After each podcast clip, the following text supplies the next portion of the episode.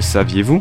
Le curcuma, ou Rea tahiti, est une plante dont le rhizome est utilisé depuis fort longtemps en Polynésie comme épice mais également comme plante médicinale et comme colorant.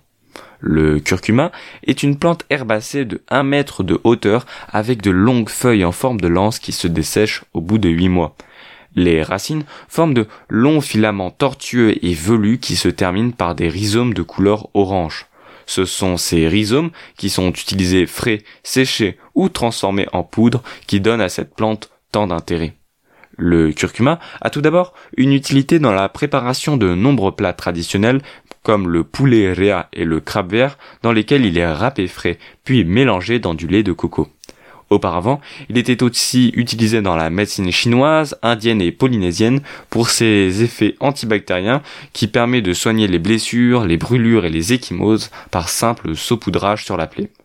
On lui prête aussi de nombreuses autres vertus, comme celle de stimuler le foie, les sécrétions biliaires, de traiter l'acidité gastrique, d'atténuer les nausées et de soulager les douleurs d'estomac.